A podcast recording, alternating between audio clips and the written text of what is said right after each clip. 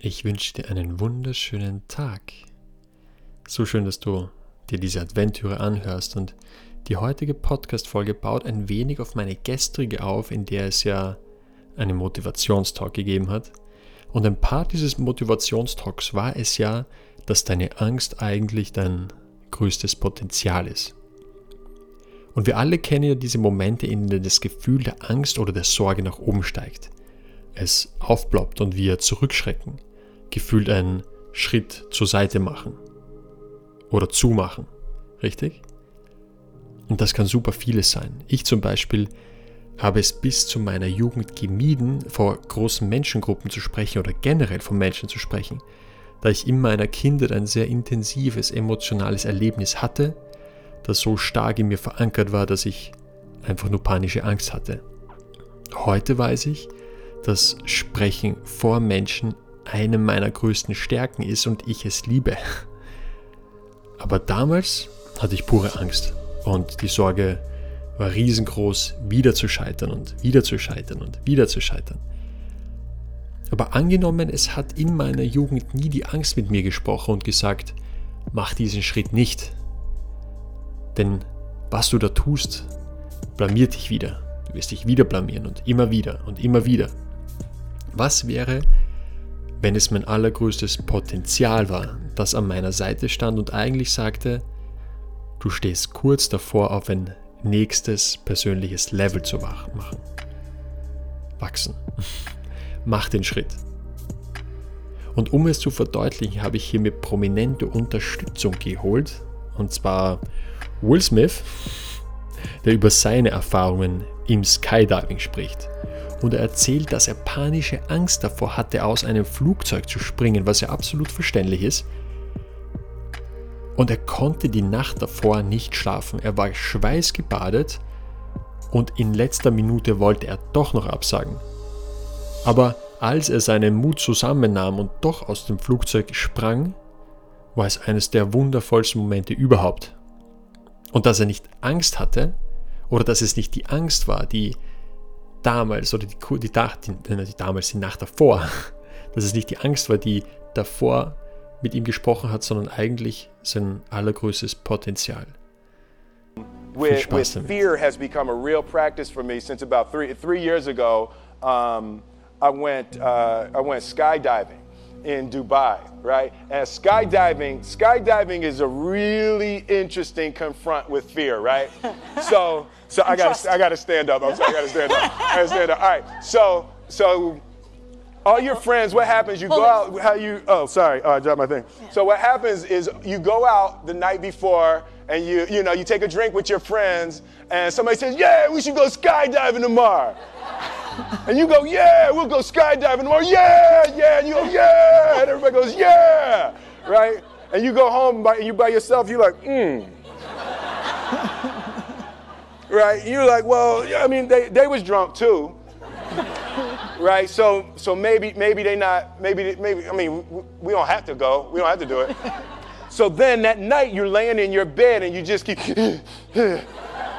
and you're terrified. You keep imagining over and over again jumping out of an airplane, and you can't figure out why you would do that, right?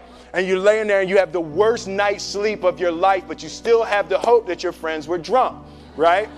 So you wake up the next day and you go, you know, down and you say where you were going to meet, and everybody's there. You're like, oh shit.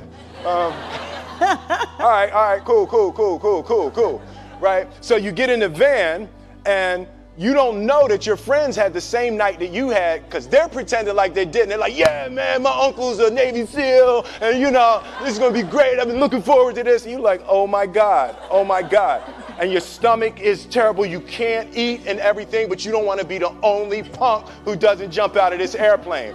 So you get there, and then you have this safety brief and you're standing there, and the guys would say, "Well, if the chute doesn't open, what's going to happen is you're doing you. Well, why the hell? Why, what could happen? That the chute the chute wouldn't open, right?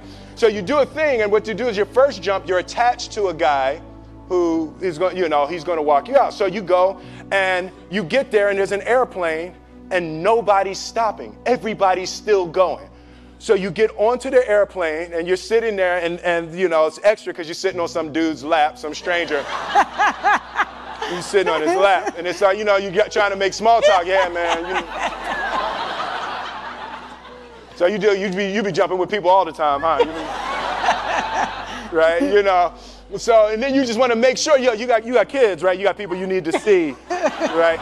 You just want to make sure he's serious, right? So you get in there. So everything's normal. So you fly and you go up, you go up, you go up, you go up to 14,000 feet, and you notice there's a, a, a light. It's red and it's yellow and green, right? So right now the light's red. So then you start thinking at some point the light's going to go green, but you don't know what's going to happen, right? And you wait and it goes yellow and the light goes green and somebody opens the door and in that moment you realize you've never been in a freaking airplane with the door open. Right? Terror oh sorry i'm spitting i'm sorry. Oh sorry. No terror terror terror terror right? So you go and then you know if you're if you were smart you sat in the back so you don't go first right and then people start going out of the airplane and you go, and the guy walks you up to the end of the thing, and you're standing, and your toes are on the edge, and you're looking out down to death. and they say, on three. And they say, one, two. And he pushes you on two because people grab on three, right? right? And you go, ah!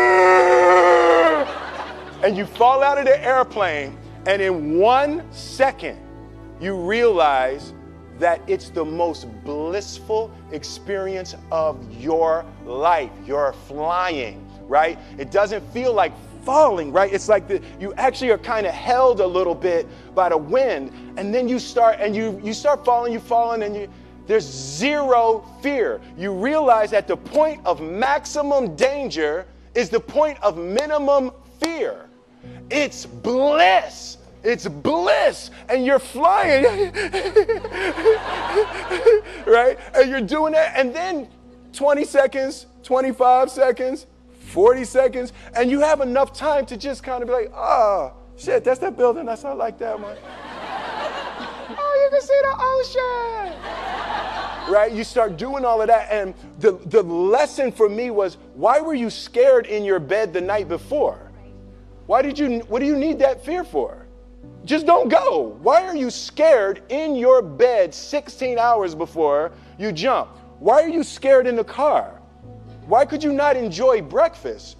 What, what, what, what did you need that? The fear is fear of what? You're nowhere even near the airplane. Everything up to the stepping out, there's actually no reason to be scared. It only just ruins your day.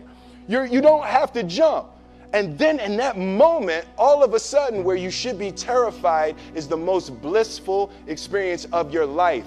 And God placed the best things in life on the other side of terror. On the other side of your maximum fear are all of the best things in life.